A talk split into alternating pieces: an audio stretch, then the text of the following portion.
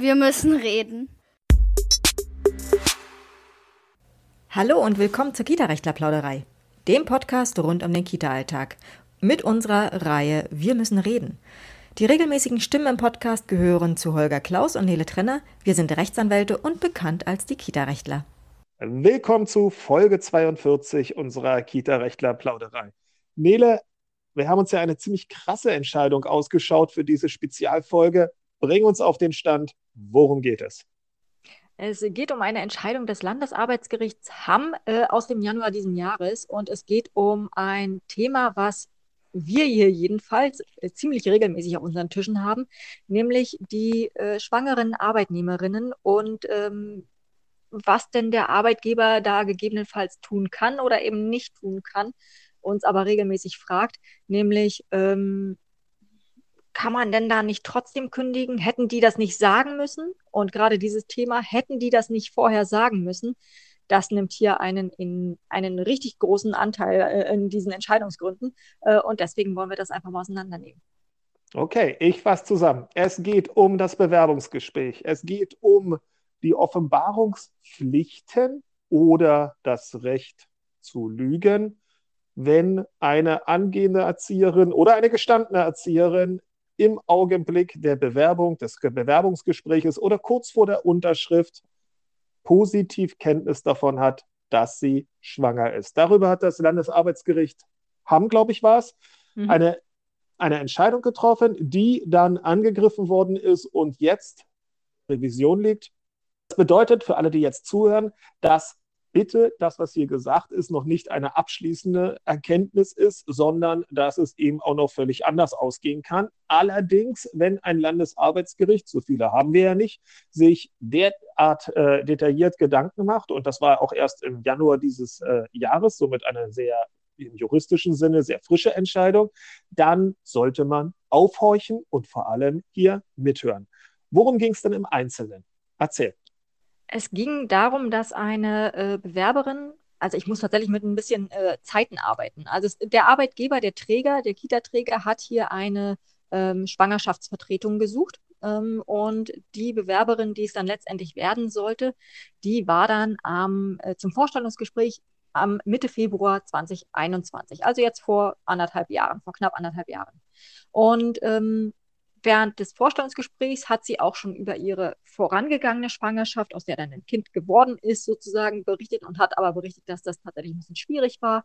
Ähm, und ähm, sie haben sich aber beide irgendwie äh, sympathisch gefunden, Träger und äh, zukünftige Arbeitnehmerin, und haben gesagt, Mensch, ja, wir können uns vorstellen, dass das passt. Es gab auch einen Probearbeitstag äh, und nach dem Probearbeitstag der seine ganz eigenen Schwierigkeiten hat, aber äh, das hatten wir ja schon ganz oft in, in Videos ähm, auch thematisiert. Ein andermal, ein andermal, gerne auch eine Spezialfolge. Aber gut, weiter. Genau, genau. Nach diesem Probearbeitstag haben dann beide entschieden, ja, lasst es uns miteinander probieren. Ähm, und ähm, war die Frage, ob dann schon quasi mündlich ein Vertrag geschlossen wurde oder nicht, aber beide waren sich offensichtlich einig, es müsse auf jeden Fall nochmal schriftlich niedergelegt werden. Ähm, und dann wurde dieser Vertrag erstmal per E-Mail zugeschickt und gleichzeitig auch mit den entsprechenden Unterschriften von Trägerseite in die Post gegeben. Und äh, der Vertrag sollte beginnen am 1.3.21, also tatsächlich nur ein paar Tage später. Und am 28.02., das war der Sonntag davor, hat sie den unterschriebenen Vertrag eingeworfen. Aber am 25. oder sowas in der Art, also drei Tage vorher, aber noch nach dem Probearbeitstag hat sie erfahren von ihrer äh, Frauenärztin, yay, frohe Botschaft, du bist übrigens schwanger. Hat sie sich natürlich gefreut, hatte aber etwas Bedenken, weil, wie gesagt, die erste Schwangerschaft war nicht ähm, unproblematisch, sagen wir es mal so, und war auch mit einem Beschäftigungsverbot belegt. Ähm, nun hat sie also, wie gesagt, am 28. am Sonntag den, den Vertrag eingeworfen und hat am Montag, am ersten Arbeitstag, angerufen und hat gesagt, liebe Leitung, äh, der Vertrag ist in eurem Briefkasten unterschrieben. Ähm, aber äh, im Übrigen ähm, habe ich letzte Woche noch die Mitteilung bekommen, ich bin übrigens schwanger.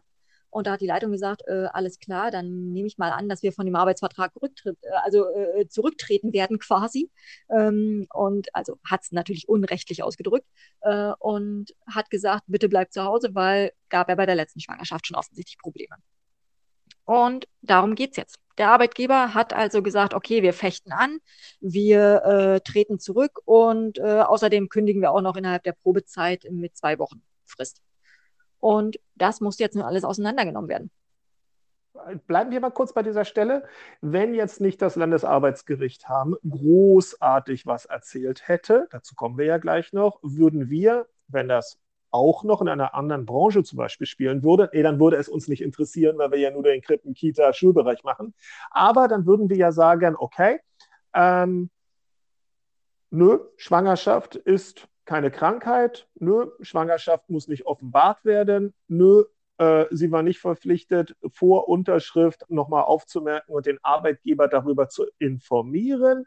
Eine gewisse Ausnahme könnte es geben, aber da gibt es eine uneinheitliche einheitliche Rechtsprechung.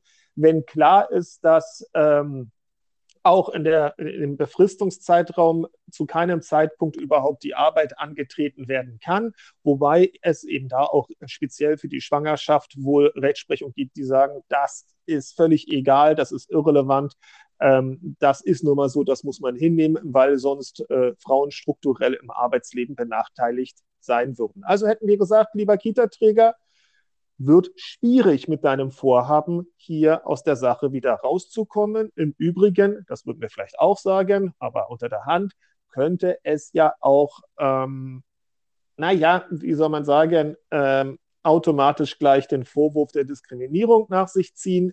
Bist du dir sicher, dass du dich auf dieses dünne Eis begeben willst, weil vielleicht eine werdende Mama dann auch um sich irgendwie vom Sozial Standard hin abzusichern, natürlich mit allen möglichen rechtlichen Finessen wehren wird. Ich glaube, das habe ich so ganz gut zusammengefasst, oder?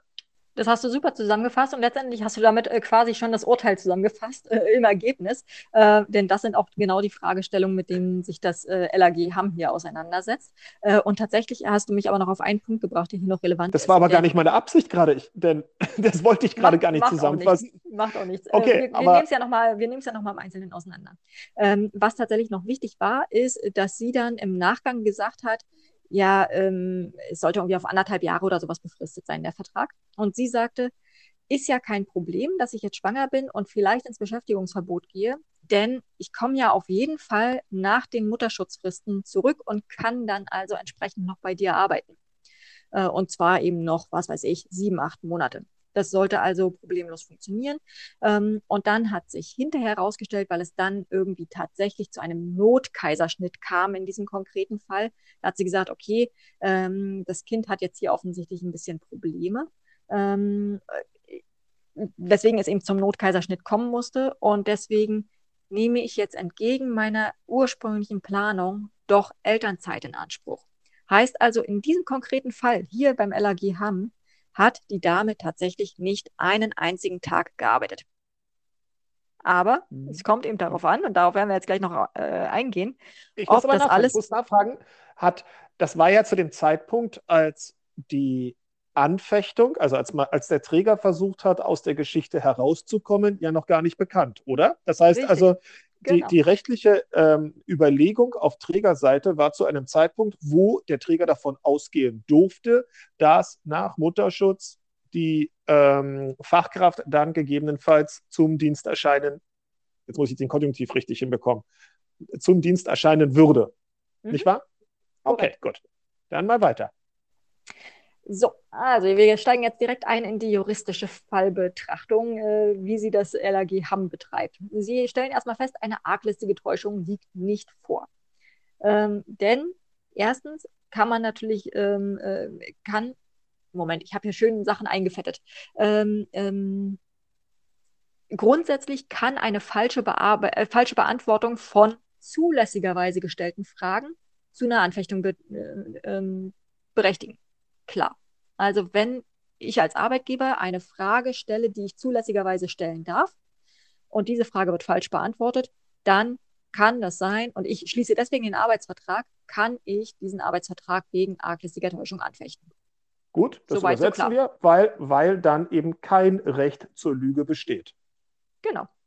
So. Gut, weiter. Aber, ähm, und ein Verschweigen von Tatsachen, sagen wir von einer Schwangerschaft, nach denen nicht gefragt wurde, stellt aber nur dann eine Täuschung dar, wenn hinsichtlich dieser Tatsache eine Offenbarungspflicht besteht.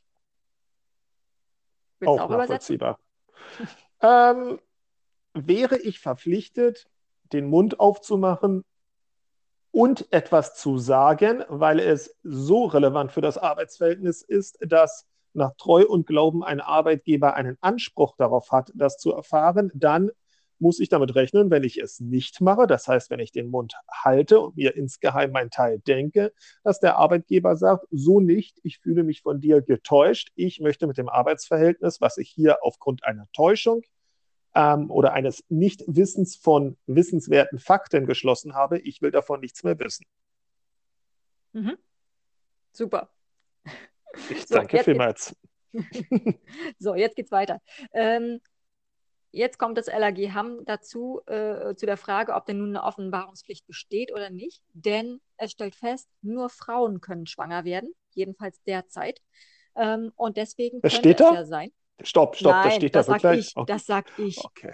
Ich dachte so, Ella, äh, was machen die da in Hamm beim Landesarbeitsgericht für, oh, für schlaumeierische Bemerkungen? Diese Ergänzung kam von mir, diese schlaumeierische Bemerkung. Dankeschön. ähm, es stellt also fest, nur Frauen können schwanger werden. Und deswegen ist die Frage, ob eine anzunehmende Offenbarungspflicht nicht eine unzulässige Diskriminierung wegen des Geschlechts darstellen könnte. Ähm, denn klar, wenn nur Frauen sich offenbaren müssen, dann ähm, könnte das halt im Hinblick auf das Geschlecht eine Diskriminierung nach AGG sein, die unzulässig wäre. Und deswegen sagen sie, muss nach der bisherigen Rechtsprechung des Bundesarbeitsgerichts danach unterschieden werden, ob es sich um eine befristete oder um eine unbefristete Einstellung handelt. So. Okay. Bei unbefristeten Einstellungen sagen sie, eine Offenbarungspflicht ist grundsätzlich ähm, wegen Verstoßes gegen den Gleichbehandlungsgrundsatz ähm, unzulässig oder nicht anzunehmen. Es gibt keine Offenbarungspflicht bei unbefristeten Einstellungen. Klar, weil damit zu rechnen ist, dass das Arbeitsverhältnis bis zum Renteneintritt fröhlich weiter besteht und somit auch bei entsprechenden Schwangerschaften und mögen es ein paar an der Zahl sein, irgendwann damit zu rechnen ist, dass das Arbeitsverhältnis dann tatsächlich als Arbeitsverhältnis auch gelebt wird mit im Sinne von Arbeitsaufnahme, Arbeitsbeginn, Arbeitsleistung. Okay, kann ich nachvollziehen, genau. hört sich sehr richtig an. Genau, Sie sagen also, die Zeit, in der man tatsächlich nicht arbeiten kann, aufgrund mutterschutzrechtlicher Einschränkungen, sind im Verhältnis zu dieser Gesamtdauer von 20 bis 67 als nicht erheblich einzustufen. Wieder Ergänzung von mir, ja. 20 bis 67 steht da nicht drin. Okay, ich wollte schon nachfragen, aber dachte mal, jetzt unterbreche ich dich nicht. Okay, weiter. So, und dann ist aber umstritten nach wie vor, ob ein Fragerecht ähm, des Arbeitgebers und damit korrespondierend eben eine Offenbarungspflicht der Arbeitnehmerin in diesem Fall ausnahmsweise zu bejahen ist, wenn denn äh, nur befristet äh, oder sogar als Vertretung eben eingestellt werden sollte. Das ist vom Bundesarbeitsgericht eben noch nicht entschieden. Das wird ja jetzt demnächst dann irgendwann der Fall sein. Und jetzt führen Sie hier einige Urteile an, um zu erklären, wie Sie zu Ihrer Entscheidung kommen. Sie sagen zum Beispiel, das Landesarbeitsgericht Köln hat tatsächlich ein Fragerecht auch in befristeten Arbeitsverhältnissen abgelehnt. Äh, war allerdings schon 20, 2012 die Entscheidung. In dem Fall ging es um eine Rechtsanwaltsgehilfin, die für 16 Monate eingestellt wurde, befristet. Und sie hat tatsächlich ähm, zwar bei Einstellung dann schon gewusst, dass sie schwanger ist, hat aber erstmal völlig ähm, unbeeinflusst, unbe, ähm, unzubean wie sagt man denn, nicht beanstandenswert, hat sie einfach gearbeitet. Und zwar äh, drei Monate. Und nach drei Monaten hat der Arbeitgeber offensichtlich gesehen, Moment mal, du wirst ja irgendwie kugelig. Ähm, ich fechte mal an, weil das muss ja damals schon bekannt gewesen sein. Und da hat das Landesarbeitsgericht Köln gesagt, nein, also ähm, Rechtsanwaltsgehilfen, äh, Rechtsanwaltsfachangestellte, wie auch immer, ähm, unterliegen wahrscheinlich noch wesentlich seltener als ähm, ähm die Erzieherinnen im Kita-Bereich äh, einem Beschäftigungsverbot oder werden einem solchen, bekommen ein solches. Ähm, und sie hat ja hier tatsächlich ganz normal gearbeitet erstmal und ähm, war also davon nicht in irgendeiner Weise eingeschränkt. Und deswegen gibt es keinen Grund für eine Offenbarungspflicht und entsprechend auch keine, keinen Grund für eine, für eine Anfechtung. Okay, verstehe ich auch. Vor allem so. Rechtsanwälte haben es ja nicht besser verdient, davon mal abgesehen. Sowieso, genau. Ne? Ähm, aber insofern finde ich diesen Fall vom Landesarbeitsgericht Köln äh, eben nicht ganz eins zu eins übertragbar auf diesen Fall hier. Nichtsdestotrotz ziehen sie ihn aber trotzdem heran. So, Mhm. weiter sagen sie, in der Literatur ist die Offenbarungspflicht umstritten. Nach einer Auffassung soll es also auch bei befristeten Einstellungen unabhängig von der Dauer der Befristung immer unzulässig sein, nach Schwangerschaften zu fragen. Also begründet damit, dass die, ähm, dass eine europäische Richtlinie jede Benachteiligung wegen des Geschlechts unabhängig von den Interessen des Arbeitgebers unbedingt verhindern wolle. Okay, kann man der Auffassung sein. Ne? Mhm. Ähm, nach einer anderen Auffassung sei ein Fragerecht jedenfalls dann zu bejahen, wenn der Arbeitgeber wegen eingreifender Beschäftigungsverbote und Mutterschutzfristen übermäßig belastet werde, weil das Austauschverhältnis von Arbeit gegen Geld wesentlich gestört sei und so weiter und so fort und weil die Dauer der Befristung auch in keinem Verhältnis mehr stehe zu, den, äh, zu der Länge der Beschäftigungsverbote und Mutterschutzfristen. Finde ich, Mhm. kann man hier wahrscheinlich schon durchaus äh, überlegen, weil es handelte sich um einen ähm, Trägerverein, also eher ähm, auf der kleineren so äh, Seite von den Kita-Trägern. Ähm, und er hat eben explizit, weil er gerade schon Personalmangel hatte, äh, gesagt, okay, jetzt fällt uns hier wieder eine, eine Mitarbeiterin aus wegen äh, Beschäftigungsverbot und so weiter. Wir brauchen jetzt jemanden befristet für diesen Zeitraum und dann fällt diese Dame eben auch aus. Also insofern, Mhm. man kann es schon durchaus erstmal nachvollziehen, den Gedankengang dahinter. Wo, wo, wo, wie war nochmal die Formulierung? Worauf stellen die ab? Auf die Zumutbarkeit, auf die Angemessenheit, auf ähm, Äh, Sie sagen erstmal, das Austauschverhältnis von Arbeit gegen Geld sei wesentlich gestört. Äh, ja. und, wenn, wenn äh, aber was ist. Achso, wenn war davor der Dauer der, Halbsatz. genau, wenn die Dauer der Befristung in keinem wirtschaftlich vertretbaren Verhältnis mehr zur Länge der eingreifenden Beschäftigungsfristen, äh, Verbote und Mutterschutzfristen mehr stehe. Hm. Hm. Das ist aber kompliziert, gerade in unserem Fall. Wenn, äh, wenn, unterstellen wir mal, allein auf die Wirtschaftlichkeit abgestellt wird, dann würde auch ein extrem großer Träger, also wenn wir das mal zu Ende denken, ne, ähm, die ja erstmal gemeinwohlorientiert wird, also viele zumindest wirtschaften, womöglich nicht akkurat behandelt werden können oder und oder ähm, für den Fall, dass es selbst keine 100% Finanzierung gibt, sondern dass ein Eigenteil erbracht werden muss, würde jeder Kita-Träger, zumindest in den Kommunen, wo das der Fall ist, automatisch schon in die wirtschaftlichen Zwänge wahrscheinlich geraten, weil, naja, auch diese Stelle wird nicht wirtschaftlich zur Gänze ersetzt werden. Ah, okay, aber ich lasse das mal offen, ja, also da wird allein auf die Wirtschaftlichkeit ähm, und nicht auf die Zumutbarkeit abgestellt, was ja nochmal Mhm. was anderes ist. Da, in Mhm. der Zumutbarkeit spielt ja auch die Wirtschaftlichkeit eine Rolle, ist aber nicht eins zu eins identisch. Okay, Mhm. verstehe ich. Teilweise Und dann Nummer drei. teilweise Mhm. wird dann noch angenommen, dass ein qualitatives Element dazu kommen müsse, zum Beispiel die Schwierigkeit, kurzfristig geeignetes Ersatzpersonal finden zu können. Und da würde ich sagen, gerade im Kita-Bereich haben wir jetzt seit einigen Jahren, können wir das wohl bejahen. Mhm. Schwierigkeiten, kurzfristig geeignetes Ersatzpersonal finden zu Ja, aber sowas von. Ähm, beziehungsweise die Dringlichkeit der von der Schwangeren zu erledigenden Arbeiten. Hm, okay, war halt Gruppenerzieherin oder sollte Gruppenerzieherin werden. Äh, insofern ähm, ist das sozusagen erstmal noch nicht per se etwas, was nicht auch von anderen pädagogischen Fachkräften gemacht werden kann, wenn man denn welche findet. Plus die Dringlichkeit ist gegeben, weil an dem besagten Montag morgens um 6.30 Uhr, 7 Uhr wurde die entsprechende Fachkraft erwartet und spätestens am Dienstag wiederum und am Mittwoch und am Donnerstag und so weiter. Das heißt, die Dringlichkeit war aus meiner Sicht dann auch gegeben. Wirtschaftlichkeit, vielleicht, das wissen wir nicht, vielleicht war es ja ein extrem vermögender Verein, aber die Dringlichkeit hätten wir auf jeden Fall. Mhm. Gut, So. okay. Und was? Und, das, und die dritte, die dritte Sei äh, Ansicht sagt dann noch, dass dem Arbeitgeber nur bei einem Rechtsmissbrauch ein Lösungsrecht zustünde. Wird nicht genauer ausgeführt, wird einfach so hingestellt. Was auch immer jetzt der Rechtsmissbrauch in diesem Zusammenhang sein soll. Hm, Denken wir mal lieber nicht näher drüber nach, ähm, Mhm. glaube ich. Haben die offensichtlich auch nicht gemacht. Haben die auch nicht gemacht. Die wollten, das, der Satz musste anscheinend mal rein, damit äh, man irgendwie auch für andere Fälle noch was in der Hinterhand hat. Okay. Mhm. Was hat So. denn jetzt das Landesarbeitsgericht in der ganzen Schlauheit, die dort sicherlich auf der Richterbank jedes Mal Platz nehmen kann, am Ende ausgeurteilt? Noch, noch nichts, weil jetzt kommen sie noch dazu. Ähm, jetzt sagen sie schon mal, was ihre Auffassung ist, nämlich, dass sie nicht von einer Offenbarungspflicht ausgehen, da, da, da, da, sondern Weil? dass sie sagen, äh, nach einer Entscheidung des ähm, ähm, Gerichtshofs der Europäischen Union. Man kann es auch mal schön ausschreiben, äh, von mhm. 2001.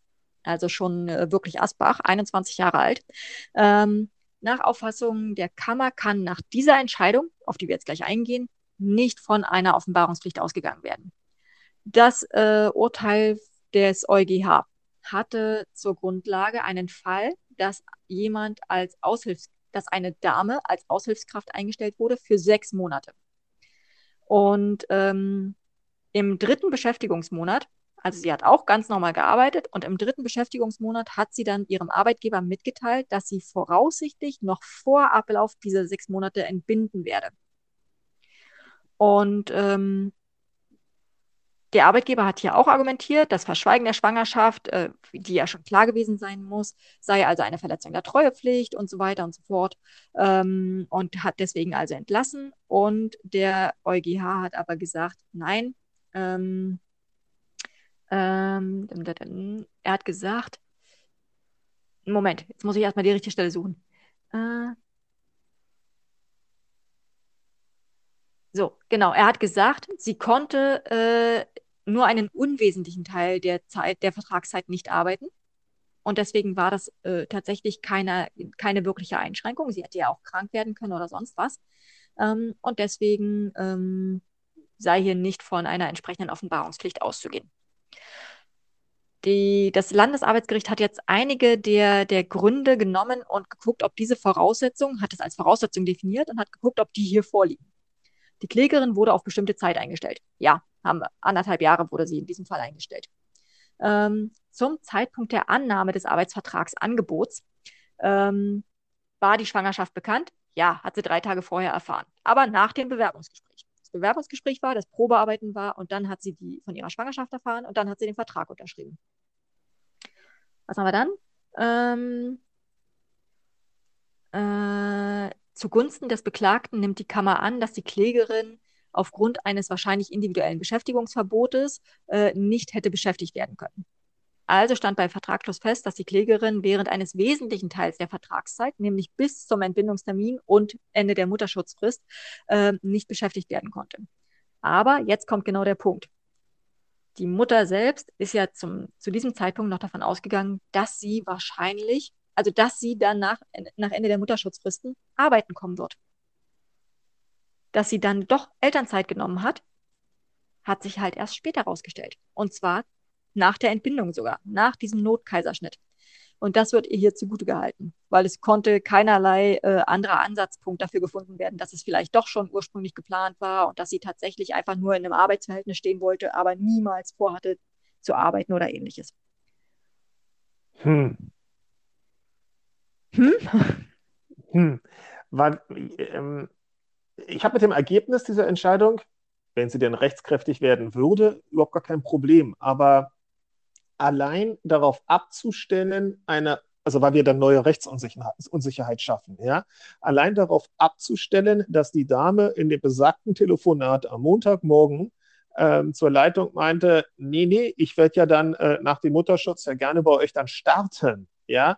Ähm, also was ist, wenn sie nichts diesbezüglich gesagt hätte? Einfach weil in dem Augenblick das Telefonat war vielleicht auch eher so unfreundlich, wir wissen es nicht, aber ich glaube, dass da die Leitung, ähm, vielleicht war sie extrem nett noch und hat gratuliert oder ähm, zumindest Sympathie gezeigt. Aber ich meine, so ein Gespräch macht man ja auch nicht äh, alle Tage.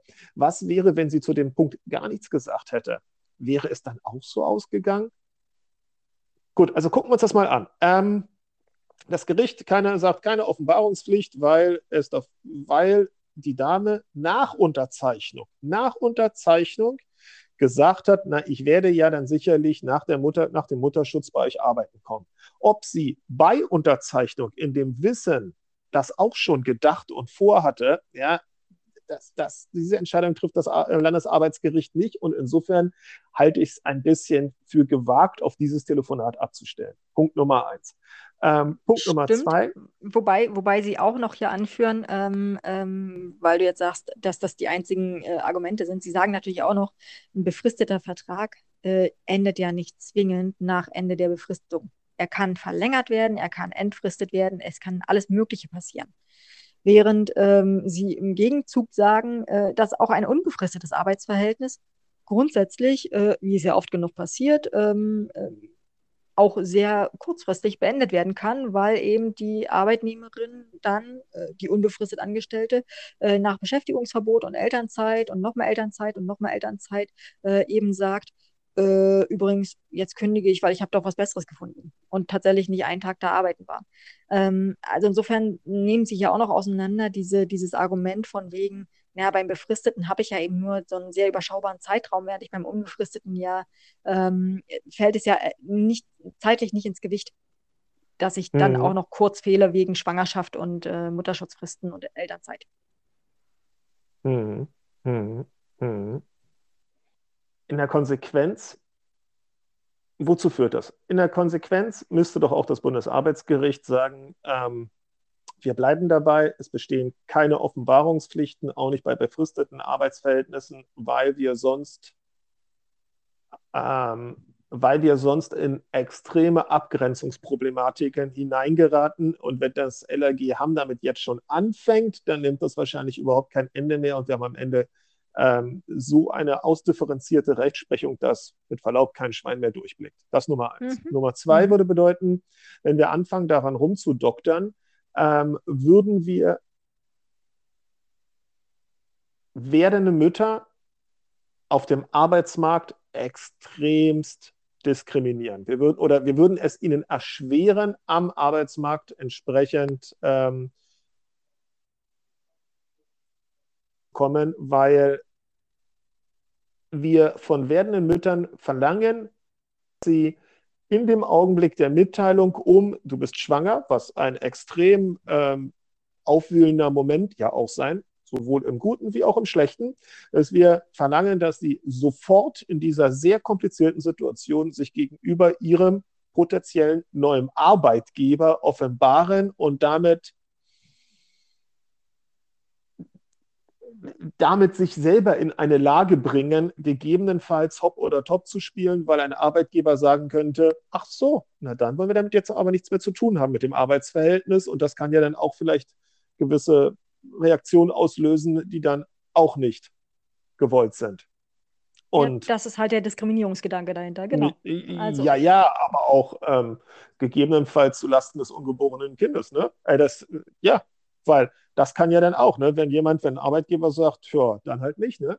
Oder sie entscheiden sich jetzt gegebenenfalls. Das kann ja auch dann eine ganz hässliche Komponente annehmen. Also weiß ich jetzt, also könnte ich mir jetzt kaum vorstellen, dass das Bundesarbeitsgericht da irgendwelche anderen Entscheidungen trifft. Und jetzt könnte man aber auf die Idee kommen, und das ist jetzt wirklich dann wiederum Lehrbuchkriminalität, dass das rechtsmissbräuchlich ausgenutzt wird. Dass also sich schwangere Frauen dann gezielt auf befristete Arbeitsverhältnisse bewerben, in dem Wissen, dass sie dort nie arbeiten werden? Gut, nun mhm. hat das LAG angesagt, haben wir Beweise für den Rechtsmissbrauch? Haben wir natürlich nie. Dann hätte man tatsächlich ein Anfechtungsrecht. Aber seien wir mal, also wie hoch wird der Prozentsatz tatsächlich sein, dass dies rechtsmissbräuchlich ähm, ausgenutzt wird, diese Situation. Und dann stellt sich die zweite Frage, muss das nicht eine Gesellschaft aushalten? Dass wir hier einen Prozentsatz an rechtsmissbräuchlichem Verhalten haben, aber auf der anderen Seite wir dadurch 95, 96, 97, 98 Prozent aller werdenden Mütter eben nicht in eine solche Situation bringen, sich vor eine solche Entscheidung stellen, stellen zu lassen, muss man ja ganz ehrlich sagen. Ne? Ähm, und, ich, und ich denke, da sollte die Entscheidung relativ klar sein.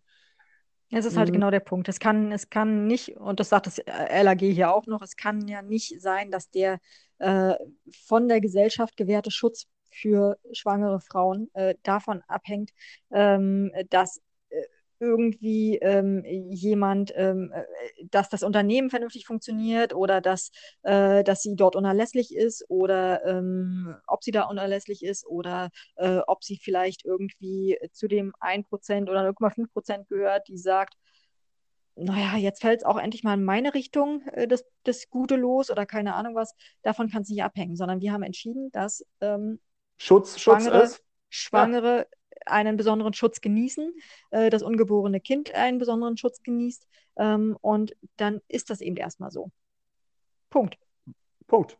Und jede Form von, naja, ähm, Aushandeln einer individuellen Schutzbedürftigkeit, oh wei, oh wei, oh wei, dürfte wahrscheinlich und dann auch noch verbunden mit irgendwelchen arbeitsgerichtlichen Prozessen. Ja, also das muss man sich mal vorstellen. Ähm, das kann nicht im Sinne einer, einer fortschrittlich, fortschrittlichen Gesellschaft sein. Mhm. Nur, was bedeutet das für unsere kleinen Kita-Träger? dass es nicht wirklich einfacher wird. Wir haben uns ja neulich äh, in dem einen Video mit der Richtlinie befasst, die jetzt zum 1. August äh, umgesetzt mhm. werden muss. Und äh, tatsächlich ist das Gesetz ja nun schon fertig, muss nur noch verkündet werden. Ähm, das entsprechende Gesetz hier in Deutschland, was, wo, womit die Richtlinie umgesetzt werden sollte oder soll. Ähm, und in dieser Richtlinie gab es einen Punkt, der leider tatsächlich nicht umgesetzt wurde oder der in diesem Fall dann sozusagen leider. Und zwar stand da die Möglichkeit drin, dass man Probezeiten ähm, verlängern könne bei Krankheit oder sowas, bei längerer Krankheit. Was man ja, ich weiß, um Himmels Willen, kein Shitstorm bitte, ja. Ich weiß natürlich, äh, Schwangerschaft ist keine Krankheit, aber äh, wenn man sagt, es geht um längere Ausfallzeiten, sodass man eben tatsächlich nicht sich jeweils gegenseitig erproben kann, weil man einfach gar nicht da ist, dann äh, wäre das ja ein vergleichbares äh, ähm, Szenario. Und, äh, Au contraire, weil bei der Krankheit hast du nicht die, hast du zumeist nicht die, die, die Diskriminierungskomponente mit drin. Und die hast du genau bei der nein, Schwangerschaft. Was, und genau da hast nein, du das. Nein, nein, nein, das meine ich nein, ja nein. gerade. Nein, okay. nein. Was ich meine ist, ähm, wenn ich ins Beschäftigungsverbot gehe, bin ich nicht da und kann meinen Arbeitgeber nicht testen, mein Arbeitgeber kann mich nicht testen. Da sind wir uns einig. Mhm. So, wenn ich krank bin, egal warum ich krank bin, kann eine typische Frauenkrankheit sein, kann eine äh, Allerweltskrankheit sein, ist mir völlig egal. Wenn ich krank bin, kann ich nicht arbeiten, kann mein Arbeitgeber nicht testen, mein Arbeitgeber kann mich nicht testen, erproben. Äh, und insofern, nur auf diese Komponente kann man sich gegenseitig kennenlernen und eben auf die Probe stellen. Nur im Hinblick auf diese Komponente ist das meines Erachtens vergleichbar. So, und ähm, er hätte Na gut, also gegebenenfalls. Nein. Oh, Mann. Nein, weil, weil, weil die Ursache eine andere ist. Eine Krankheit ist eine Krankheit und die kommt. Es geht und, überhaupt nicht um die Ursache. Nein, es geht nicht um die Ursache. Äh, okay. Ich kann. Auch die Schwangerschaft ist irgendwann zu Ende. Und dann komme ich wieder. Wir haben doch oft genug dieses Problem. Und tatsächlich hatten wir ja irgendwann mal diesen Fall, wo es darum geht, dass äh, ähm, der Arbeitgeber versucht hat, die Probezeit sozusagen genau aus diesem Grund zu verlängern. Zu sagen, aha, okay, dann, dann setzen wir jetzt mal die Probezeit fort. Nachdem du jetzt aus deinem Beschäftigungsverbot und äh, Elternzeit und sonstigem wieder zurück bist, setzen wir jetzt mal die Probezeit fort, weil du hast ja nur zwei Wochen Probezeit bei uns bisher gehabt. Gab es ja auch ein Riesenklageverfahren. Und damals wurde es natürlich richtigerweise, weil es halt einfach so gesetzlich nicht vorgesehen, vorgesehen ist, wurde es natürlich abgelehnt. Probezeit ist nach sechs Monaten vorbei, spätestens. Ja, ähm, und in dem Fall richtigerweise, weil das nur das wegen Beschäftigungsverbot nur Frauen trifft und nicht die Herren der Schöpfung. Und somit ist es aus meiner Sicht nicht vergleichbar. Ich sehe da nicht die Möglichkeit, eine Analogie zu bilden, außer dass man sagt, das Ergebnis mag vergleichbar sein. In beiden Fällen hat man am Ende ähm, sich nicht kennengelernt. Okay, aber die Ursache ist eine andere und die eine betrifft nur Frauen und die andere betrifft, kann potenziell alle betreffen. Also insoweit hm, hinkt es aus meiner Sicht. Aber wir wollen an der Stelle ja plaudern und nicht verstehe streiten. Verstehe ich überhaupt nicht, was du jetzt gerade meinst. Okay. Klar betrifft es ah. nur Frauen, weil nur Frauen schwanger werden können. Im Moment, um diesen Satz nochmal reinzubringen. ähm, aber ähm, deswegen sage ich ja, es kann ja auch, ich, wir sind im Kita-Bereich, wir haben 90 Prozent oder wie viele, wie viel, wie hoch ist die Frauenquote? Äh, letztendlich betrifft im Kita-Bereich fast alles nur Frauen. Ja, oh, schlimm genug. Und? Mag ja alles sein. Und trotzdem können wir, nur weil es ein noch eher ähm, weiblich dominierter ähm, ähm, Bereich des Arbeitslebens sein mag, ja da nicht entsprechende Schutzpflichten irgendwie aufweichen und mit großen Differenzierung, Differenzierungen kommen, die beim Mediamarkt oder Saturn oder bei Chibo oder was weiß ich wo ähm, überhaupt gar keine Rolle spielen würden. Also insofern weiß ich nicht. Okay, wie auch immer, um dich mal kurz zu unterbrechen, äh, worauf ich ja hinaus wollte, die Richtlinie hat vorgesehen, dass man äh, unter bestimmten Voraussetzungen oder dass man die Möglichkeit einbauen konnte, unter bestimmten Voraussetzungen die Probezeit zu verlängern. Sagen wir es mal so. Diese Möglichkeit hat der Gesetzgeber in Deutschland nicht genutzt, sondern hat gesagt, nein, wir sind hier prima ausgestattet mit unseren Probezeitregelungen ähm, und deswegen müssen wir da gar nicht ran. Ähm, aber das wäre abgesehen von deiner, nach deiner Ansicht erfolgenden Diskriminierung, wäre das sozusagen eine, eine äh, gegebenenfalls Lösung gewesen, um zu sagen, okay, jetzt fehlt es zwar am Anfang und fehlt es auch für die nächsten ähm, auf jeden Fall neun Monate plus Mutterschutzfrist, äh, vielleicht sogar für die nächsten zwei Jahre, äh, je nachdem, wie viel Elternzeit du nehmen möchtest. Ähm, und ich kenne dich einfach nicht und du kennst mich nicht, mich als Arbeitgeber, ähm, dann lass uns doch jetzt mal neu anfangen. Aber wie gesagt, gibt es jetzt ja sowieso nicht. Insofern ist die Frage, okay, was soll man jetzt empfehlen? Äh, naja, Moment, Moment. Nicht, dass wir da draußen falsch verstanden werden. Ich habe gar kein Problem, dass die Probezeiten bei langer, äh, längerer Abwesenheit entsprechend verlängert werden können. Nur das, was uns Europa hier zugestanden hat, hat ja sowieso nicht Themen wie das Beschäftigungsverbot umfasst, sondern Sachen wie Krankheit. Und sobald wir und solange wir beim Krankheitsbereich nicht auch noch in dem Behinderungsbereich sind, haben wir dann oder hätten wir dann eine diskriminierungsfreie Verlängerung, Möglichkeit der Verlängerung der Probezeit gehabt, die eben alle getroffen hätte, im Zweifelsfall, wenn es mhm. in nationales ähm, Recht umgesetzt worden wäre. Aber an mhm. der Stelle hat sich anscheinend die Koalition ein bisschen schwer getan, dieses alles voll und ganz auszuschöpfen. Ist halt vielleicht auch mit der Zeit zu tun haben könnte, die sie sich Ja, kurz haben, vor knapp. Kurz vor knapp wurde wieder agiert. Wie lange haben Sie Zeit gehabt, darüber nachzudenken? Zwei Jahre? Äh, 2019 war die Richtlinie, also drei Jahre. Na, sauber, sauber. Nun ja, waren ja auch in den letzten drei Jahren, das muss man wenigstens zugestehen, an dieser Stelle viele Themen zu bearbeiten und da kann schon das eine oder andere mal aus dem Blickfeld geraten. Nicht aus dem Blickfeld geraten soll diese Kita-Rechtler-Plauderei, wem es gefallen hat, mit uns auf, auf plauderhafte Weise äh, Reise zu gehen über Themen, die den Kita-Alltag betreffen können oder tatsächlich auch betreffen. Bitte bewertet uns positiv, schenkt uns ein Herzen, ein Like und erzählt von uns. Und danke fürs Zuhören. Bis dahin. Tschüss.